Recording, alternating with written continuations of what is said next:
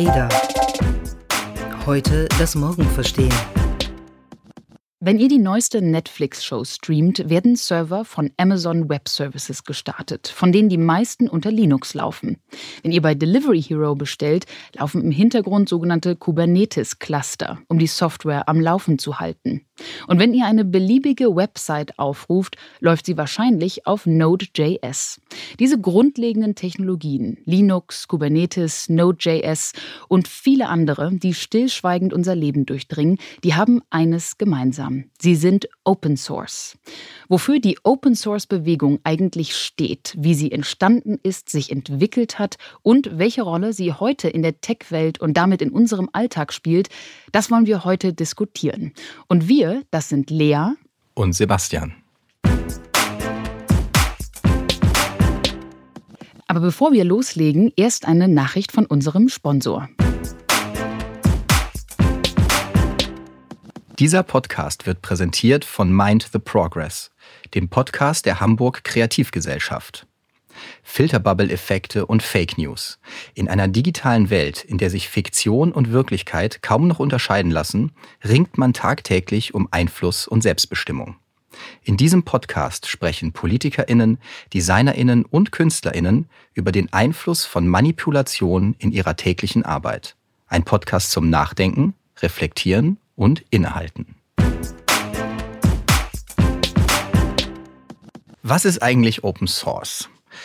Open Source ist im Prinzip eine Technologieentwicklungs-, Technologieverteilungs- und eine Technologie-Kollaborationsmethode, bei der die Entwicklung einer Software zum Beispiel öffentlich erfolgt. Das heißt, die Codebasis wird nicht wie sonst geheim gehalten, sondern ganz im Gegenteil, sie wird öffentlich geteilt, in der Hoffnung, dass das Mitwirken von anderen Programmiererinnen und Programmierern die Idee und das Projekt noch besser macht. Die Verwaltung eines solchen Open-Source-Projektes wird dabei meist über eine öffentliche Ablage abgewickelt. Die werden auch Repositories genannt. Da gibt es beispielsweise GitHub oder auch GitLab. Und wer die richtigen Programmierfähigkeiten hat, kann darauf zugreifen und mitbasteln. Mittlerweile gibt es zahlreiche Beispiele von Open Source Software, die alltäglich im Hintergrund laufen. Und auch die großen Tech-Giganten nutzen und entwickeln eigens Open Source Projekte. Google, PayPal, Walmart. Denn Open Source werden zwei wichtige Dinge und zwei vielleicht etwas kontraintuitive Vorteile nachgesagt. Einmal Geschwindigkeit und einmal Sicherheit. Denn im Grunde kann eine globale Gemeinschaft von Entwicklerinnen und Entwicklern simultan an einem Open Source Projekt arbeiten, voneinander lernen und somit von außen betrachtet oft Sicherheitslücken erkennen, die in einem weitaus kleineren internen Team wohl möglich entgangen wären. Ja, soweit jedenfalls erstmal das Versprechen, Geschwindigkeit und Sicherheit und vor allem auch ganz viel Partizipation. Es das heißt ja, bei Open Source kann immer jeder und jede mitmachen. Äh, Bas und ich wollen uns mal anschauen, ob das denn wirklich so ist, ob das tatsächlich sich so ausspielt und vor allem auch, wo die Open Source Bewegung, der Gedanke denn eigentlich herkam.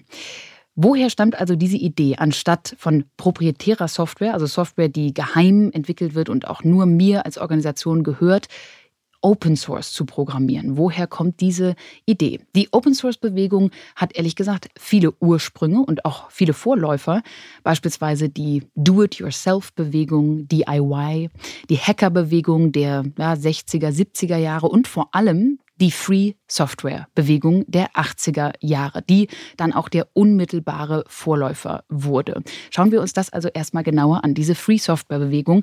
1983 sagte Richard Stallman, der war damals Programmierer am MIT Artificial Intelligence Lab, dass er eine freie Alternative zum Unix-Betriebssystem schaffen wollte, das sich damals im Besitz von der riesigen US-Firma ATT befand. Und Richard Stallman taufte seine Alternative GNU oder von einigen auch liebevoll GNU genannt. Und für Stallman ging es bei der Idee der freien Software gar nicht nur um das Verschenken von Software. Es heißt also nicht frei im Sinne von gratis. Es ging ihm vielmehr darum, sicherzustellen, dass die BenutzerInnen frei waren, Software so zu verwenden, wie sie es für richtig hielten. Das heißt also eher, dass es ihnen freigestellt ist, den Quellcode zu untersuchen, frei den für ihre eigenen Zwecke anzupassen und auch frei, wichtig, den mit anderen zu teilen. Und Stallman veröffentlichte seinen Code unter einer Lizenz, die als GNU oder GNU Public License oder GPL bekannt ist und eben BenutzerInnen diese vier Softwarefreiheiten garantiert. Das ist also die Free Software Bewegung gewesen. Ja, und heute klingt das für uns wie eine kleine Revolution.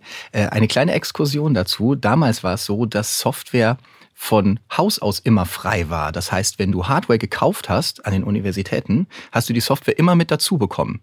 Und dann wurde Software erst proprietär, als man merkte, ich kann ja Geld damit verdienen, wenn ich Leuten dieses Wissen vorenthalte. Und da hat Stallman dann ähm, die GNU Public License entwickelt, um dagegen vorzugehen. Also um im Prinzip wieder den Ursprungszustand wiederherzustellen, wie er einmal war. Jetzt ist es so, dass jeder oder jede, der oder die Software auf der Grundlage oder unter GPL lizenziertem Code erstellt, den neu abgeleiteten Code auch wieder unter die GPL stellen muss. Das heißt also, wenn ich einmal etwas als freie Software starte, dann bleibt das für immer frei. Das ist so in dieser Rechtsprechung vorgesehen.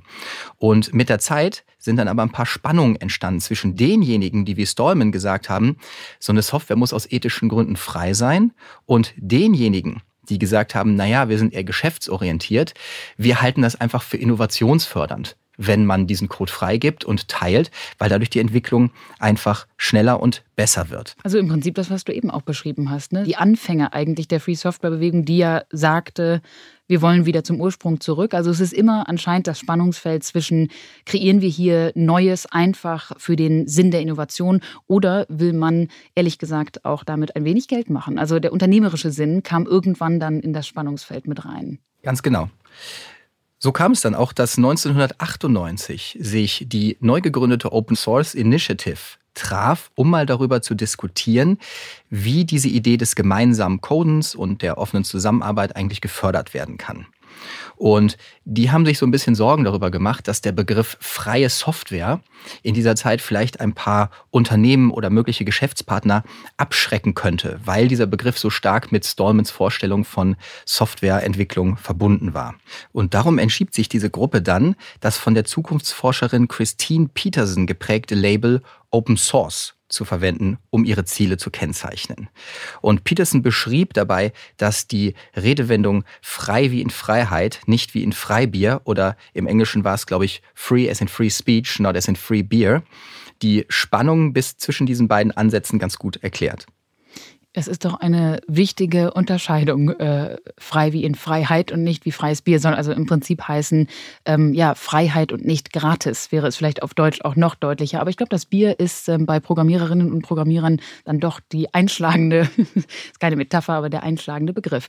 Peterson hat diesen Begriff äh, geprägt, während einer der Co-Gründer der Open Source Initiative ihn dann in einem Essay mit einer ganz besonders greifbaren Metapher versah. Der hieß Eric Raymond Band und der hat sein Stück, was er damals nannte The Cathedral and the Bazaar, die Kathedrale und der Bazar, in den späten 90er Jahren als Vortrag gehalten. Und zwar in Würzburg auf dem vierten internationalen Linux-Kongress.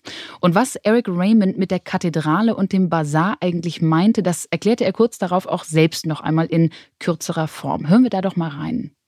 I wrote a paper called The Cathedral and the Bazaar, which was my observations, my anthropological analysis of what it was that made the open source world work. We didn't call it that then. We were still using the term free software primarily. So it was my observation of what made the free software world work and why we were able to produce extremely high quality software in spite of constantly violating all of the standard rules of software engineering. In that paper, I was setting up a contrast between two different styles of development, two opposed styles of development. One, which is the conventional closed development style, which I, I called the cathedral style. In that one, you have tight specification of objectives, um, small project groups which are run in a fairly hierarchical, authoritarian manner, uh, and you have long release intervals. On the other hand, what I identified as happening in the Linux world was a much more peer to peer, decentralized market or bazaar like style, in which you have very short release intervals and constant solicitation of feedback from people who are formally outside the project. A very intense, intense peer review process. And the startling thing was that the more I looked at this, the more it seemed that trading away all the supposed advantages of conventional closed development for that one single advantage of massive independent peer review actually seemed to win, actually seemed to get you good results. Wow, fassen wir das doch einmal zusammen. Diese Metapher von Eric Raymond, The Cathedral and the Bazaar. Also beim Kathedralenmodell, so sagte Raymond, wird der Quellcode eines Programms gar nicht oder nur mit jeder neuen Softwareveröffentlichung für die Öffentlichkeit tatsächlich verfügbar gemacht. Also in etwa so wie bei einem langwierigen Bau einer großen Kathedrale. Und in diesem Fall wird der Quellcode oft eben als Betriebsgeheimnis behandelt. Also gar nicht veröffentlicht. Und die Art, wie eine Kathedrale gebaut wird, symbolisiert also diese herkömmliche Entwicklungsweise. Man kann sich das also so vorstellen, eine Chefarchitektin, ein Chefarchitekt, der überwacht faktisch eine sehr hierarchisch organisierte Gruppe, so Raymond, von eingeweihten SpezialistInnen und nur die können und dürfen zu diesem Werk beitragen. Es gibt auch einen ganz klaren Fahrplan oder einen Bauplan im Falle der Kathedrale und erst wenn dieser erfüllt ist, ist das Gebäude fertig. So sagt Raymond, wurde früher früher eben Quellcode hauptsächlich äh, programmiert. Ja, und beim Basar-Modell ist es eben genau andersrum. Da ist der Quellcode in jedem Stadium einsehbar und noch viel wichtiger, er darf auch von jedem und jeder Person angepasst und dann wieder veröffentlicht werden. Und die Entwicklung vieler Open-Source-Programme folgt diesem Schema. Vieler, weil eben auch nicht bei allen. Ähm, ich habe noch mal ein bisschen recherchiert, zum Beispiel beim Android Open Source Project ist es so, dass zumindest bis vor einiger Zeit der Quellcode immer nur mit jedem Release veröffentlicht wurde. Das ist also nochmal so eine Mittelform davon. Und trotzdem gilt es aber als Open Source, weil es unter einer freien Lizenz steht. Dass dieses Modell sich dann als erfolgreicher als das Kathedralenmodell erwiesen hat, begründet Raymond damit, dass auf einem Bazar viele Menschen ihre Waren anbieten, ohne dass eine Person dabei mächtiger wäre als eine andere. Zudem ist der Bazar auch aus vielen kleinen Teilen aufgebaut und übertragen auf die Softwareentwicklung sind die Händlerinnen und Händler auf dem Bazar, welche ihre Waren anbieten, quasi die Programmiererinnen und Programmierer, die neue Programmteile hinzufügen oder Verbesserungen vornehmen und in das Projekt integrieren wollen. Und der Wächter über das Marktrecht wiederum entspricht dann dem Maintainer eines Softwareprojektes. Was eigentlich in so einem heillosen Durcheinander enden müsste, könnte also laut Raymond durch Selbstorganisation zu einer großen Software heranwachsen. Ja, jetzt hast du ganz oft den Konjunktiv benutzt, weil es, es müsste und es könnte und so weiter. Weil ob das wirklich so funktioniert, das schauen wir uns gleich mal an. Wir wollen aber einmal noch darauf blicken, was sich Raymond vielleicht und ehrlich gesagt auch die ganze Open Source Initiative und viele der Programmiererinnen und Programmierer, die natürlich dabei waren und die mitgewirkt haben, dabei eigentlich gedacht haben. Denn sie haben auch damals schon einige Richtlinien aufgestellt, wie gute Open Source Projekte verwaltet, geleitet werden könnten. Denn äh, das ist ja durchaus, du hast es eben schon gesagt, ein Akt der absoluten Selbstorganisation mit so vielen Menschen gleichzeitig. Und hier sind mal ein paar Beispiele dieser Richtlinien, die damals äh, sich ausgedacht äh, wurden, die uns ja vielleicht auch in anderen Bereichen helfen könnten, beziehungsweise uns zumindest mal inspirieren könnten. Mal als Beispiel. Wenn du die richtige Einstellung hast, werden dich interessante Probleme finden. Das ist also so ein bisschen auf die Neugier einer Entwicklerin, eines Entwicklers äh, äh, gepolt, würde ich sagen. Man muss eigentlich nur danach suchen, dann finden dich auch äh, interessante Probleme. Meist entstehen die brillanten Lösungen aus der Erkenntnis, dass das Problem falsch verstanden wurde. Auch hier geht es wieder darum, was man eigentlich angeht mit seiner Entwicklung, welches Softwareprojekt eigentlich welche gesellschaftlichen Herausforderungen oder vielleicht unternehmerischen Herausforderungen versucht zu lösen.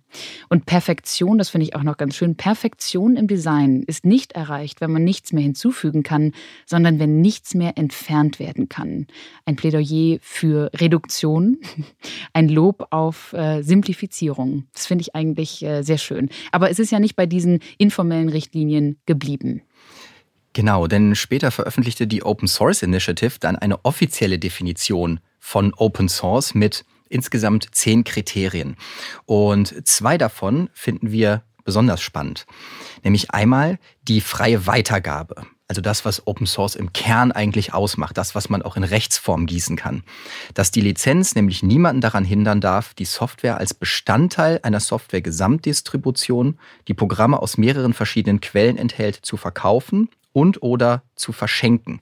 Das heißt, ich habe wirklich alle Möglichkeiten, auch mit Open Source Software Geld zu verdienen. Das ist also nicht eine Art Software, die sozusagen gemeinnützig ist, sondern das ist durchaus was, mit dem ich Geld verdienen kann, aber nicht muss. Und dann haben wir noch den Punkt der Diskriminierung von Personen oder Gruppen, denn die Lizenz darf nicht so gestaltet sein, dass sie Personen oder Personengruppen am Ende diskriminiert. Und da werden wir auch gleich nochmal ein bisschen weiter drüber sprechen, wie das eigentlich so mit Diskriminierung in der Open Source Gemeinschaft ist. Allerdings, erstens in der Gemeinschaft selber und es ist natürlich schon interessant mal zu überlegen, ob das denn bei den Projekten, ähm, die dabei rauskommen, tatsächlich immer so gegeben ist. Denn wir haben das ja schon oft auch in diesem Podcast angesprochen, wie schwierig es doch zu sein scheint, eine gewisse Vielfalt in der, in der Bewegung auch zu schaffen, in der Technologiewelt auch zu äh, herzustellen und auch vor allem dann zu sichern. Und die wirkt sich dann natürlich auch auf die Produkte aus. Dazu kommen wir aber gleich noch, denn wir wollen uns jetzt einmal anschauen, wo denn Open Source Software mittlerweile alles benutzt wird, was sie alles schon beeinflusst hat. Ja, unter anderem durch den Essay von Raymond beeinflusst entschied damals die Firma Netscape, die kennen vielleicht manche noch, die haben damals den Netscape Navigator rausgebracht. Das war ein Webbrowser und im Jahr 1998, also Ende des letzten Jahrhunderts, haben sie sich dann dazu entschieden, angesichts der wachsenden Dominanz von Microsoft auf dem Browsermarkt, auch etwas, was man sich heute nicht mehr so richtig vorstellen kann, den Quelltext dieses wirtschaftlich nicht mehr verwertbaren Netscape Navigators freizugeben. Und aus dieser Freigabe entstand dann später das Mozilla Project und der bekannte Webbrowser Mozilla Firefox. Linux, das Betriebssystem, Kubernetes, das Cloud-Container-Orchestrierungssystem sind also zwei sehr prominente Beispiele dafür, wo wir heute Open-Source-Software finden und vielleicht auch direkt mit ihr in Kontakt kommen. Ja, und in den 2000er Jahren wurde Open Source dann wirklich zum Mainstream. Zum Beispiel 2004, da veröffentlichte der Programmierer David Heinemeier Hansen sein Web-Anwendungsprogrammierframework Ruby on Rails, das sich dann sehr schnell zu einem der wirklich wichtigsten Webentwicklungswerkzeuge der Welt entwickelte. Und die Grundlage übrigens für Dienste wie Twitter und Kickstarter bildete. Noch dazu gibt es mittlerweile ein sehr spannendes Programm, das nennt sich Rails Girls. Und das ist eine Initiative, die jungen Frauen dabei hilft, in die Programmiererinnenwelt einzutreten. Das ist ein sehr, sehr cooles Programm. Und im Jahr 2006 dann brachte Google seine ersten Android-Handys auf den Markt und damit Open Source vom Server in die Hosentasche. Also heute ist Open Source wirklich praktisch überall verfügbar. Walmart verwendet Open Source Software wie die Entwicklungsplattform Node. Die haben wir am Anfang schon genannt. JP Morgan Chase hat seine Blockchain-Plattform Quorum offengelegt und sogar Microsoft, dessen ehemaliger CEO Linux einmal als Krebs bezeichnete, verwendet und veröffentlicht heute Open Source Software, wie zum Beispiel sein sehr beliebtes .NET Programmierframework. Und übrigens auch im Bereich der künstlichen Intelligenz spielt Open Source durchaus eine große Rolle.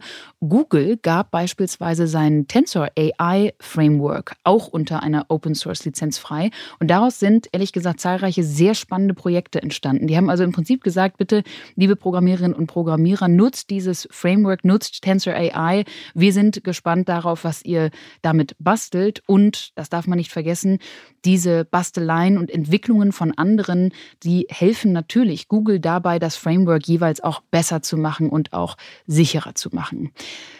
Nun, jetzt wollen wir uns aber einmal anschauen, hält denn dieser Open Source Ansatz eigentlich ja philosophisch, ideologisch auch, was er verspricht? Die Idee ist ja, wir haben es zu Beginn ähm, erläutert, alle sollen mitmachen dürfen. Es ist sehr partizipativ und man soll mitwirken dürfen. Aber Mann soll hier eigentlich nicht heißen Mann mit Doppel-N, sondern eben jeder Mann, jede Frau und auch jeder, der sich dazwischen befindet. Und was ist das wirklich so? Klappt das eigentlich in der Open Source Community, diese Vielfalt? Der Teufel liegt da wie immer im Detail. Man kann sich das vielleicht so vorstellen, wenn du ein paar Regeln für eine Gemeinschaft, die sich aber auf diese Regeln committen muss und es gar keine Person gibt, die diese Regeln durchsetzt, äh, einigst, dann ist es manchmal so, als hättest du gar keine Regeln. Und wenn es gar keine Regeln gibt, dann bilden sich Regeln von alleine heraus. Und die sind normalerweise nicht unbedingt besser nicht zwangsläufig besser als diejenigen, die man hat. Und auch wenn Open Source in den 90er Jahren als so eine Art Gemeinschaftsarbeit konzipiert wurde, in der, in der Hoffnung, wenn wir den Code jetzt als Open Source veröffentlichen, dann müssten sich ja Dutzende oder sogar Hunderte von Programmiererinnen und Programmierern daran beteiligen, würden ihn verbessern, er würde immer sicherer werden. Viele Hände machen die Arbeit insgesamt viel leichter. Ähm, jeder könnte sich als Eigentümer fühlen, also eine total ähm, demokratische Idee, die da eigentlich hintersteht. Aber mit der Zeit wurden dann auch einige Probleme innerhalb der Community deutlich. Zum einen wurde deutlich, dass die Arbeitsatmosphäre in manchen Open Source Communities alles andere als inklusiv und freundlich war. Da ist vor allen Dingen Linus Torvalds, der Entwickler des Linux-Kernels, hervorzuheben.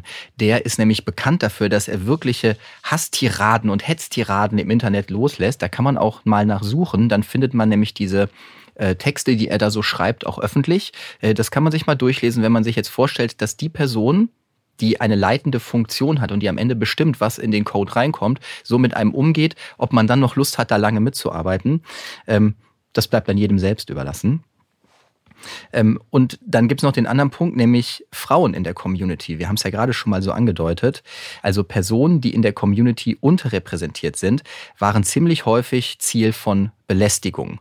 Und dieser harte, exkludierende Ton wurde oft für die mangelnde Vielfalt in dieser Gemeinschaft verantwortlich gemacht, die sogar noch leider geringer ist als in der Technologiebranche insgesamt. So gab es zum Beispiel 2017 eine Studie von GitHub, die herausgestellt hat, dass etwa 95 Prozent aller Open-Source-Entwicklerinnen und Entwickler Männer sind. Ja, so viel dann zum partizipativen Ansatz.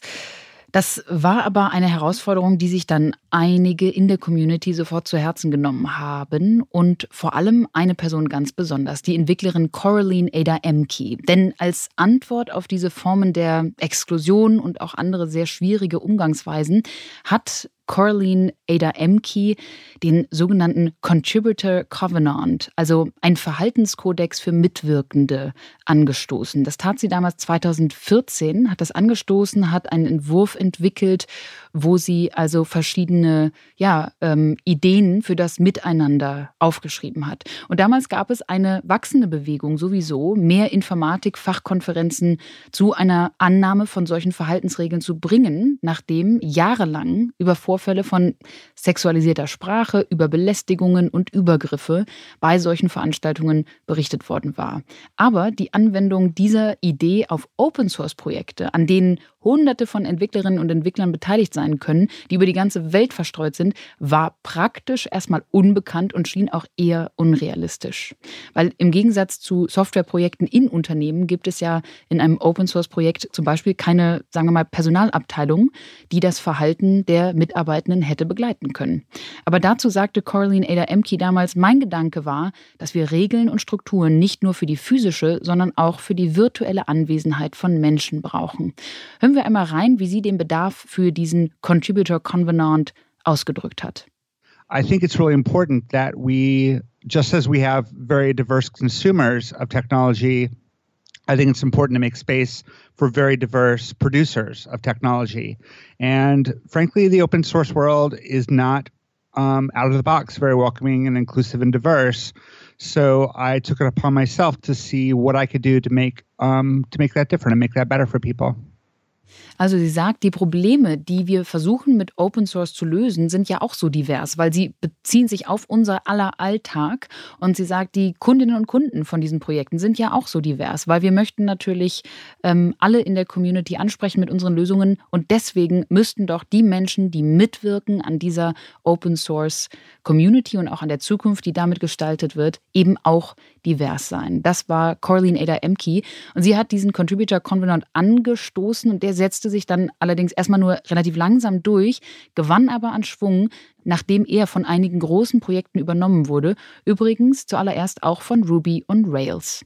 Und heute haben mehr als 40.000 Open-Source-Projekte diesen Contributor Covenant angenommen, übrigens auch Googles TensorFlow. Und Achtung, sogar Linux ist endlich an Bord. 2018 nahm auch das Linux-Projekt diesen Convenant an und Linus Torvalds entschuldigte sich sogar für sein früheres Verhalten. Feiner lernt, Kerl. Ja, man lernt nie aus. Ja, vielleicht ist er geläutert. Ich wünsche es ihm. Das ist aber nicht das einzige Problem. Wir sprechen heute viel über Probleme, aber wir kommen auch noch mit guten Lösungen dafür. Nämlich der Open Source Burnout.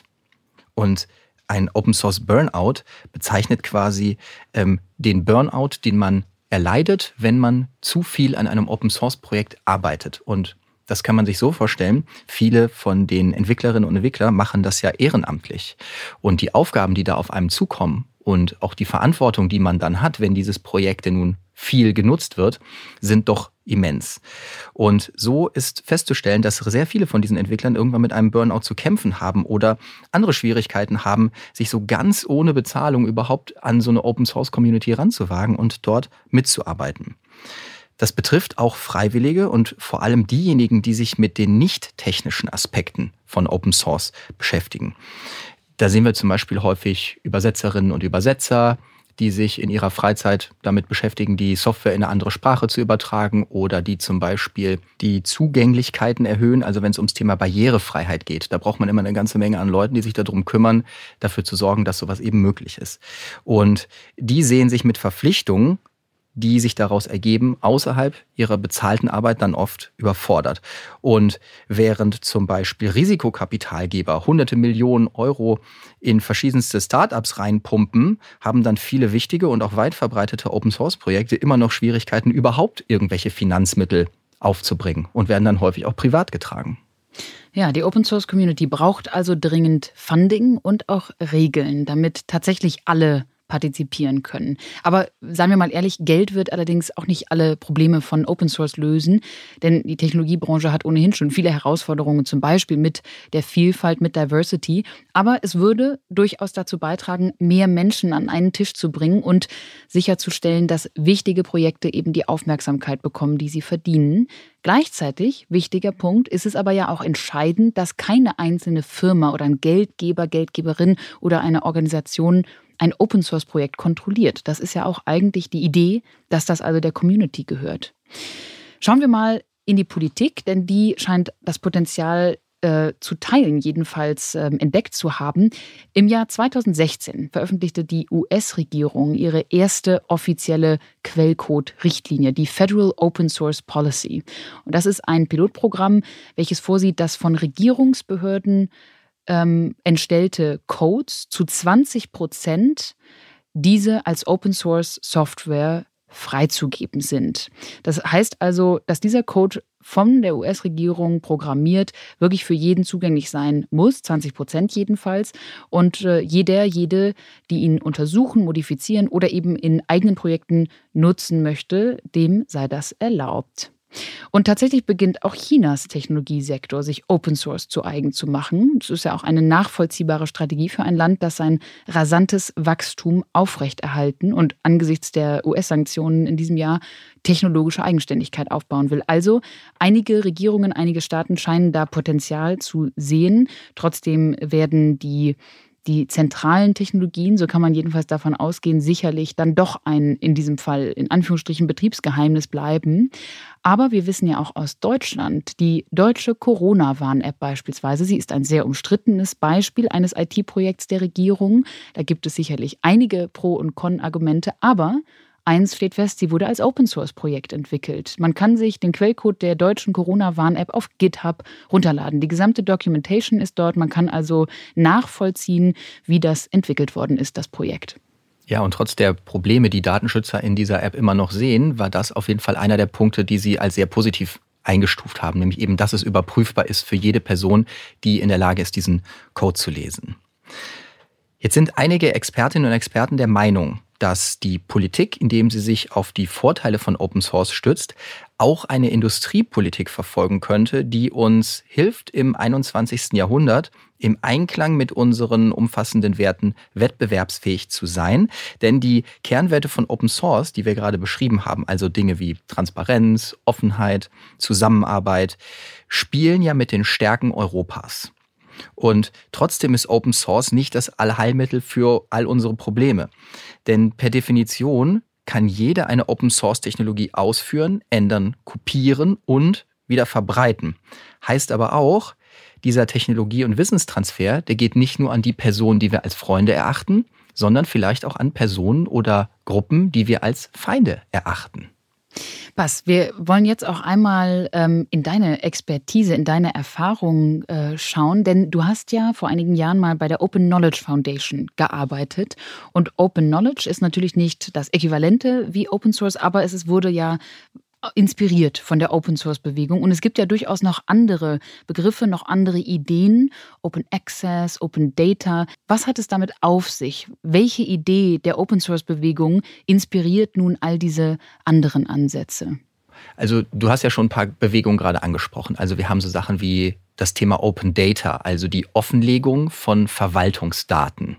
Da geht es also vornehmlich darum, dass ich diese Daten nicht nur bekomme und einsehen kann, sondern dass ich auch sie nutzen und verarbeiten darf. Ähm, sehr beliebte Beispiele sind dann zum Beispiel, um Navigationssysteme besser zu machen oder um zum Beispiel die Routen vom ÖPNV in einer Stadt besser verteilen zu können. Dafür muss ich also diese Daten auch weiterverarbeiten können. Dann haben wir den Wissenschaftsbereich, da gibt es Open Access. Da ist es eigentlich wichtiger, den Zugang zu so einem Wissen zu haben. Du kennst es vielleicht auch. Wenn man einen wissenschaftlichen Text schreibt, dann sieht man Abstract, zum Beispiel bei Elsevier. Die sind ja sehr dafür bekannt, dass sie extrem teuer sind, auch sehr gute Magazine haben, aber auch extrem teuer. Du liest das Abstract, du kaufst dir den Text für 50 Euro, liest den durch und stellst auf einmal fest, den kann ich überhaupt nicht gebrauchen. Und in der Open Access Bewegung geht es also vornehmlich darum, einen Zugang zu schaffen. Da ist es weniger wichtig, dass du das, was du bekommst, nämlich den Text, auch weiter bearbeiten darfst, weil in der Wissenschaft ja schon vieles über das Zitationsrecht geregelt ist. Und dann gibt es auch noch diese Bewegung im Bildungsbereich, die beschäftigt sich mit den sogenannten Open Educational Resources. Da steckt die Idee hinter, dass man Lehrmaterialien doch idealerweise mit möglichst vielen Lehrenden teilt, weil die nämlich hinter vorgehaltener Hand natürlich sowieso die ganze Zeit remixen bis zum geht nicht mehr. Die kopieren was aus dem Buch und aus dem und dann schneiden sie es zusammen und dann bekommen die Schüler das. Und dass man sagt, wenn wir hier eine offene Lizenz für die Inhalte hätten, dann könnte man die Sachen ja auch wieder veröffentlichen und bräuchte nicht an jedem Ort auf der ganzen Welt immer und immer wieder das Rad neu zu erfinden, sondern man könnte auf das zurückgreifen, was man vorher schon hatte. Remixen bis zum geht nicht mehr. Das finde ich könnte auch der Titel der heutigen Folge sein, beziehungsweise auch das, was du zuletzt gesagt hast. Es geht ja im Grunde bei dem Begriff Open vor welchem auch immer folgenden Begriff um die Idee, das Rad nicht immer neu zu erfinden, richtig? Zugang zu haben zu etwas, was vielleicht eine andere Person schon sich ausgedacht, entwickelt hat, was vielleicht äh, zu einer noch größeren Lösung führen könnte. Wir wollen also gemeinsam arbeiten. Es geht um Kooperation, es geht auch in gewisser Weise um Chancengleichheit, nämlich Chancengleichheit des, des Zugangs. Und trotzdem merken wir doch immer wieder, wir brauchen für solche offenen Ideen auch immer Regeln. Siehst du da irgendwelche Grenzen bei all diesen Open-Bewegungen, wo du jetzt sagen würdest, das habe ich ehrlicherweise gelernt, äh, solche ja, ähm, Bedingungen muss man dann doch immer an eine so große Community stellen? Gibt es da Grenzen der Offenheit? Also das kommt, glaube ich, darauf an, in welchem Bereich du arbeitest. Also wenn du mit Softwareentwicklerinnen und Softwareentwicklern redest, die werden wahrscheinlich häufig sagen, die angenehmste Lizenz ist die MIT-Lizenz. Die MIT-Lizenz erlaubt dir im Prinzip alles damit zu machen, ähm, was du machen möchtest. Du musst, glaube ich, noch nicht mal sagen, von wem der ursprüngliche Code kommt. Das macht die Sache also sehr unkompliziert und ist sehr angenehm. Wenn du jetzt in einem Bereich bist, der stärker, sagen wir mal, durch Kreativleistungen geprägt ist, also sowas wie Texte oder Bilder. Da mögen das natürlich die Urheberinnen ganz gerne, wenn man auch mal sagt, von wem das kommt, weil sonst stecken sie da Arbeit rein und haben da nichts von. Also in dem Fall ist sozusagen eine leichte Einschränkung der bevorzugte Weg. Und wie wir jetzt hier auch wieder sehen, ist es wie gesagt, ein hochindividuelles Thema. Wenn du sagst, mir geht es eigentlich um eine freiheitlich-philosophische Idee, so wie Stallman, der damals gesagt hat, ähm, Code ist ja eigentlich nichts anderes als Information oder Wissen was strukturiert ist. Und Wissen ist etwas, das sollte man generell nicht Leuten vorenthalten. Plus, ein, eine Software unterliegt ja ganz anderen, sagen wir mal, Reproduktionsmechaniken als zum Beispiel eine Kartoffel, die ich anbaue. Wenn ich eine Kartoffel anbaue und ich möchte die doppelte Menge Kartoffeln haben, muss ich deutlich mehr Ressourcen investieren. Das muss ich bei einer Software nicht. Das ist total egal, ob ich sie einmal programmiere und dann 200 Millionen Mal ausrolle. Das verändert meine Kosten fast gar nicht. Also da gibt es sehr unterschiedliche Betrachtungsweisen wie man da jetzt vorgehen muss. Ich glaube, Grenzen in der Offenheit brauchen wir in dem Sinne erstmal nicht, aber ich glaube, wir brauchen einen Prozess, bei dem man ständig immer und immer wieder aushandelt, welche Sachen denn eigentlich noch dem Zeitgeist entsprechen und welche Sachen nicht. Und da braucht man einfach vor allen Dingen eine Bereitschaft für. Also remixen, aber mit Regeln. Remixen mit Regeln, die wir immer wieder neu verhandeln. Oh, sehr schön. Und auch immer wieder brechen werden. Das war der ADA-Podcast. Heute das Morgen verstehen. Entwickelt wird der Podcast von der gesamten Redaktion der ADA Learning GmbH. Produziert werden unsere Folgen in Düsseldorf von unserem Tonmeister Julian Stephan.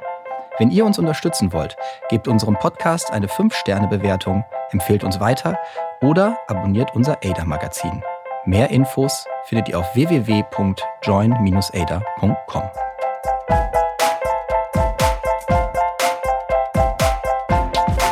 Ada. Heute das Morgen verstehen.